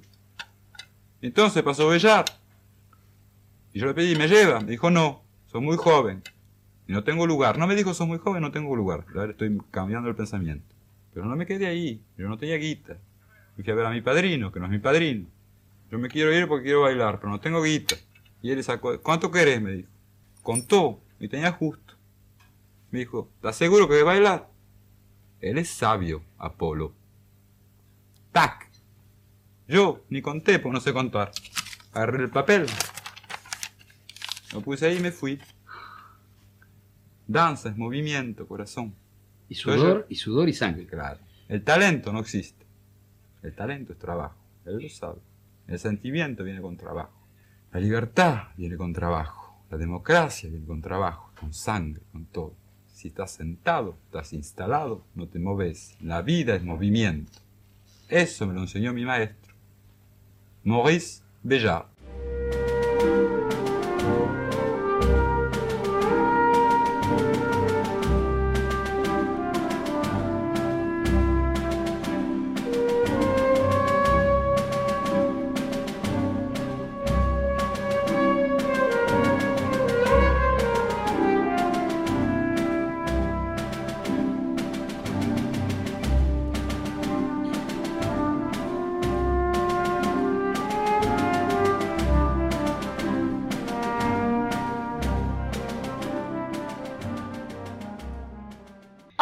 Sentencia del coreógrafo Maurice Bellard eh, que a propósito de Jorge Don y a propósito de la necrológica de Jorge Don que compartí con ustedes al comienzo de este programa especial, la necrológica en su momento del diario El País de España, quisiera poder, eh, en todo caso, declinar junto a ella, que es una eh, emblemática, importantísima periodista argentina especializada en danza. Hace muchos años que trabaja en el diario La Nación y es la primera vez que va a estar y en qué oportunidad, por cierto, en este programa. Constanza Bertolini, bienvenida, ¿cómo estás? Hola, muy bien. Muchas gracias por semejante presentación, Franco. En la sentencia de, de, Bellard es la danza es el hombre. Se lo cita muchas veces a Bellard diciendo la danza es el, el hombre. Por supuesto es una sentencia polémica, eh, pero claro, no la podemos escindir de esa relación artística con Jorge Don, ¿no? Yo creo que igual antes que, que ver si la podemos escindir o no de la relación entre ellos, por cierto, fundamental y muy emblemática, repararía un segundo en algo que define a, Bellart sí. y que él mismo eh, se ocupaba de manifestar. Él podía poner en duda o confesar no estar seguro de si era un coreógrafo o no, porque más bien él se definía como eh, un, tipo que, que necesitaba al intérprete, entonces, él decía, mira, a ver, espérame, porque yo creo que tengo por acá, eh, tenemos la suerte de tener a un Bellart que escribía mucho. Sí. Y que mucho de eso nos quedó. En la última de, de las cartas que él escribe, cartas a un joven bailarín, él lo dice, mira, dice, eh, ni siquiera estoy seguro de no ser un coreógrafo, ¿no? Y dice, me resulta imposible imaginar el menor movimiento de danza sin saber quién va a ejecutarlo. Claro. Entonces esto que vos me decís me parece importante porque los intérpretes son fundamentales para él. Él no crea una coreografía y después la pone a un intérprete, o viene un bailarín y luego otro, ¿no? Él crea sobre el intérprete. Decía, me gustan los intérpretes con locura, y cuanto más profundo es ese amor, mejores chances tienen el resultado de ser un éxito. Mm. Eso nos deja entender todo lo que puede haber significado Jorge Don para Maurice Sartre y viceversa. Claro. Sin dudas. Eh, por cierto, ¿qué significó, eh, Constanza, en líneas generales, Jorge Don para la danza internacional, para la popularización eh, de la danza, eh, a tu criterio? ¿Qué ves en su figura? ¿Qué pensás que implica? Mira, yo creo que más allá de, su figura inconfundible, en, tanto estampa, ¿no? Esas líneas prodigiosas, esa especie de ser mitológico de brazos infinitos, más allá de esa figura, em, por un lado, eh, Mm, pocas personas dudarían en incluirlo en una lista de los bailarines más importantes de la segunda mitad del siglo XX. Claro. Em, para la popularización de la danza em, me parece importante, bueno, sin duda lo que pasó con el bolero y también lo que bolero le permitió para su propia popularización. Tenemos un ejemplo bastante claro para eso. Fijémonos que Don siendo argentino, yéndose muy chiquito, ¿no? Porque él se fue acá a los 16 años, eh, detrás de Bellar más como una cuestión instintiva o de pasión por lo que quería hacer que por la persona, ¿no? Pero eh, a lo que voy es que luego él vuelve a la Argentina varias veces, de hecho baila en el Luna Park con María ya a fines de los 70 y la gente iba a ver a Maya ya no a Jorge Don, es la Argentina. Mm. Ahora ubiquémonos que esto era, creo que el 79, 78, 79. Ubiquémonos que luego en el 82 se estrena Los unos y los otros. Después de ahí, inmediatamente, Jorge Don viene, en ese caso con el ballet del siglo XX, Maurice Béjart y Marcia Aide, al teatro ópera y tienen que cortar la avenida corriente de lo que se genera. Entonces, la popularización vía el bolero y vía eh, la película, sobre todo, porque el bolero él ya lo había bailado antes de la película, este, es eh, fundamental. Mm. Hay una... catalizador, digamos. Claro, el catalizador. Hay una mm, anécdota, y por supuesto diciendo anécdota yo eh, estoy simplificando su importancia, precisamente vinculada al Colón y es el hecho de que Jorge Don, que se formó en el Colón y como acabas de recordarnos, se fue a los 16 años a Europa tras Maurice Bellard, instintivamente, el Colón nunca lo incluyó en vida, claro, eh, eh, a Jorge Don en su programación oficial. Siempre participó de espectáculos de gestión privada del Colón, pero no de su programación oficial. ¿Cómo lees eso? Eh, ¿Por qué eso? Eh, por qué ocurrió y por qué no ocurrió lo que podría haber ocurrido. Yo creo que en este caso podríamos trasladarlo a una cantidad de nombres, ¿no? Claro, no es el único, de eh, ninguna manera, ¿no? Hay otros, hay otros artistas que han tenido, han corrido la misma suerte. No es el único de ninguna manera. El formato de, el formato y, de, las formas en las que un bailarín llega al escenario del Teatro Colón, como vos bien decís, se puede dar porque una institución privada tiene su temporada allí y entonces llega. Pero para los bailarines argentinos que hacen su carrera afuera, lo importante es que la compañía te incluya, es decir, que vos vayas a bailar con el ballet. Eh, hay cantidad de bailarines argentinos que hicieron carreras estelares afuera y que eh, no te digo que ninguna vez, algunos, ninguna, pero poquísimas veces se los tiene en cuenta de este modo y eso depende mucho de la gestión. Si vos me decís por qué Jorge Don precisamente, yo no te sé responder a eso, pero eh, no quisiera ser antipática y sin embargo podríamos ampliar esta lista de nombres. Eh, incluso hasta la actualidad que vienen bailarines argentinos que están afuera pero me parece que es una deuda de muchísimos años, no de esta gestión ni de la anterior, pero como institución que el Colón eh, no tenga más en cuenta de lo que tiene a las grandes figuras que tenemos afuera. Hay, una, hay un análisis que hace permanentemente Julio Boca cuando se habla de la cantidad de bailarines extraordinarios que, que están en todo el mundo, sin, entre guiones, dejar de entender que en muchos casos esto es porque no han podido desarrollarse aquí. ¿Qué pasaría si todos esos los tuviéramos juntos, no? Otra que mm. la selección nacional. Está Constanza Bertolini en diálogo con No se puede vivir del amor, periodista especializada en danza desde hace mucho tiempo en La Nación, compartiendo con nosotros algunas consideraciones en este programa especial de No se puede vivir del amor en la 1110, 30 años sin Jorge Don. Ahora, como investigadora que sos, como curiosa, como profesional también del periodismo, claro, Constanza, seguro que estás al tanto, o me da la sensación de que podés estar al tanto, de cómo fue recibido por el purismo en ese momento que Jorge Don eh, se, se, transforme en una figura famosa internacionalmente de la danza a partir de la película Los unos y los otros, porque de vuelta y pensando eh, en esas mecánicas institucionales, supongo que debe haber generado también rechazo, en tanto y en cuanto siempre están los que creen que los bailarines clásicos, aunque hayan tenido formación no tan clásica también, bueno, no tienen que hacer eso. Esto luego con Julio Boca eh, deja de ser estrictamente así, pero yo no sé si en el momento en el que Jorge Don en 1981 protagoniza Los unos y los otros, no era todavía así, es decir, no era muy ortodoxo. vuelvo a la película.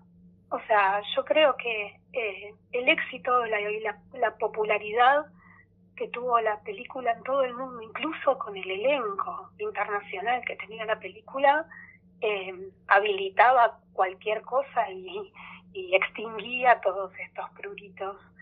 Eh, mira, no te sé decir concretamente qué habría pasado en esa época o cómo, cómo fue el sotoboche de eso. Eh, lo que sí nadie esperaba de, de Besart, que es el autor de la coreografía de ese bolero, incluso el que vemos en la película desde el minuto uno. Eh, nadie esperaba de Besart un petit pas. ah, claro. Y con esto quiero decir yo que eh, lejos estábamos de esperar que Don hiciera una carrera ligada a, a los personajes emblemáticos del repertorio clásico, o sea, los príncipes, ni que saliera con su calcita eh, y, un arco por los bosques a ver si encontraba eh, sílfides, o sea, no era ese bailarín, no era ese tipo de bailarín y no era ese el repertorio de Dark. Eh, entonces, bueno, podrían sorprenderse por, porque por tener un bailarín de torso desnudo sobre una mesa roja, bueno, sí, tal vez sí, eso ocurriría ya con alguien que fue al teatro, pero en el cine no, el cine habilitó todo esto y me parece que además en una trama de Segunda Guerra, ¿no? O sea, como no es que uno se sentaba a ver una película de ballet. No. Y entonces el purista decía, ay, ¿cómo puedes? ¿Entendés lo que quiero decir? Digo, me parece que como vino por otro lado, no vino por la danza, ese catalizador. Claro, no vino por la danza, exactamente. Y, y por otro lado, también hay algo, hay algo lindo en esta cosa eh, rompedora ¿no? que, que vos sugerís, que tiene que ver con que em, el bolero de, de Besart fue creado anteriormente que cuando Don lo interpretó. Es decir, Don no es el primer intérprete de ese bolero. Ok. Es más, cuando Besart crea bolero, el bailarín que está sobre la mesa roja, esa figura es una mujer. Ah. Y luego, todas las veces siguientes, a través de los años, siguió siendo una mujer. Y los que estaban debajo, en la ronda, eran hombres. Eran hombres. En un momento dado, Besarte encontró que, que eso ya se le había mecanizado, no le encontraba demasiado sentido a ese bolero. Y entonces prueba ahí movido por su intérprete, por mm. su musa, que era Don, invertir esa cuestión y poner al hombre arriba y a las mujeres abajo, mm. con unos vestidos esto que estás diciendo es sustancial. Esto que nos estás contando es importantísimo para entender el devenir de esta historia, incluso el gesto disidente, ¿no? Me atrevo a decir un poco quizás eh, eh, traído de los pelos esto que estoy diciendo, pero no, porque en la historia de Don, desde luego, luego encontramos el efecto de la pandemia del SIDA, encontramos esa relación que a lo largo de este programa estamos constatando, esa relación personal además con Maurice Bellard, de la que todo el mundo hablaba y todo el mundo sabía, pero nadie les hablaba directamente en la cara. Bueno, después también, y acá me remonto a una extraordinaria nota eh, que vos eh, publicaste en el mes de febrero en el diario La Nación con Delia Don y con Héctor Rodríguez, su sobrino, que están en el día de hoy también en este programa. Luego también esa, esa relación, eh, bueno, no constatada, probable con Nureyev, ¿no? De, Jorge Don con Nureyev. A partir de este gesto que estás contando, de que a, a se le había acabado la idea de la mujer arriba eh, y pasó a poner un hombre arriba, yo no puedo no leer, por lo menos, ¿no? Sin, sin tanto material al alcance de mi mano, un gesto disruptivo. Totalmente. Pero Bellarte era disruptivo pero no, no quiero decir con esto rebelde, ¿no? No, una disrupción como reaccionario. Claro. su forma de creación era disruptiva. Eh, hubo que, que adaptarse o, o aprender o abrirse a dar las obras de Besar, por lo menos acá, en este rincón del mundo, cuando llegabas, ¿no? Mm. Y después entender que era un genio, que era un verdadero genio. Vos sabés, Constanza, que a, propósito de lo que decís, bueno, en los testimonios aparece mucho esa primera visita de Bellart a la Argentina en la década del 60, en la que eh, Jorge Don lo conoce. Ese, va a tomar sus clases. Exacto, eso fue un sismo, ¿no? Para la danza en la Argentina, me imagino, la llegada de Bellart. Sí, claro, por supuesto, por supuesto, para, para la Argentina fue esto que te digo, ¿no? Abrirse a recibir una danza que no estábamos acostumbrados a ver, digo, y, uso esta primera persona del plural, aunque yo no corresponda a ese momento histórico, pero mm. quiero decir, em, por supuesto que sí, y, y, creo que algo de esa, de esa cuestión eh, absolutamente fuera de nuestro radar, eso que le, le hizo a este joven, no, no es que en el momento se enamoró, no fue un amor a primera vista. Claro. Eh, Don dice em, en una entrevista, viste que hay unas entrevistas, la verdad que el que tenga ganas, sí. hay tanto material. Algunos, algunos fragmentos los estamos compartiendo en este programa especial, por cierto, pero por supuesto hay mucho más. Por suerte hay un montón en YouTube, en YouTube sobre todo, sí. Bueno, en una de esas entrevistas, Don dice claramente que él no se fue a, la búsqueda de Bellart. Él tenía 16 años, no pensaba, fue una cosa absolutamente inconsciente, por eso yo te hablaba de instinto al mm. principio, una pasión. Él va a tomar las clases y lo ve y, no lo puede creer, o sea, en el momento dice me tengo que ir. Mm. y, se ve en un barco con un solo pasaje y no sé si Delia te contó, y una valija enorme en donde adentro tenía una muda de ropa. O sea, porque la pobreza de la que provenían hacía que usaran la misma ropa en invierno que en verano, por ejemplo. Esa anécdota de Delia buenísima, cuando se enteró que había ropa de invierno y de verano, mm. por ejemplo. Sí, así fue. Constanza, quiero agradecerte muchísimo tu participación en este programa especial de No se puede vivir del amor. En serio, gracias de verdad. Es, me eh, pone muy contenta que lo hagas porque la verdad es que me parece que este es un año, si este año no reconocemos a Jorge Don, a la figura de Don, con todos estos aniversarios redondos que nos tocaron, ¿no? Mm, esos 75 años que hubiera cumplido en febrero y estos 30 de su muerte que se cumplen al final. Eh, es un poco un acto de justicia, ¿no? Recordarlo, eh, recordar su obra, verlo, interesarse, inspirarse. O sea, ¿cuántos mm. chicos jóvenes pueden inspirarse? Un montón. Conocer para eso lo tienen que conocer. Para conocerlo estamos todos nosotros. Podemos difundirlo. Hoy la Argentina tiene una nueva ley de VIH, e infecciones de transmisión sexual. Además, me sumo a esto, ¿no? A propósito eh, de derivaciones eh, eh, de Don. Y también, bueno, lamentablemente Jorge Don muere, como ya dijimos, el mismo año en el que en la Argentina se hacía por primera vez una marcha del orgullo. Todo esto para, para que en el futuro, todo esto para que en el futuro se investiguen eh, o periodísticamente se ensayen nuevos cruces, ¿no? Nuevos cruces en la construcción de memoria. Gracias, Constanza Bertolini. Es un placer escucharte siempre. Muchas gracias. Gracias a vos, Franco. Muchas gracias. Te mando un beso. Otro. Ya volvemos. Escapar. La mejor manera de volver a nosotros mismos. Seguimos con más. No se puede vivir del amor. Con Franco Torcha. Hasta aquí 30 años sin Jorge Don. Las redes sociales de No se puede vivir del amor son arroba se puede vivir en Twitter, arroba se puede vivir, no se puede vivir del amor guion bajo en Instagram.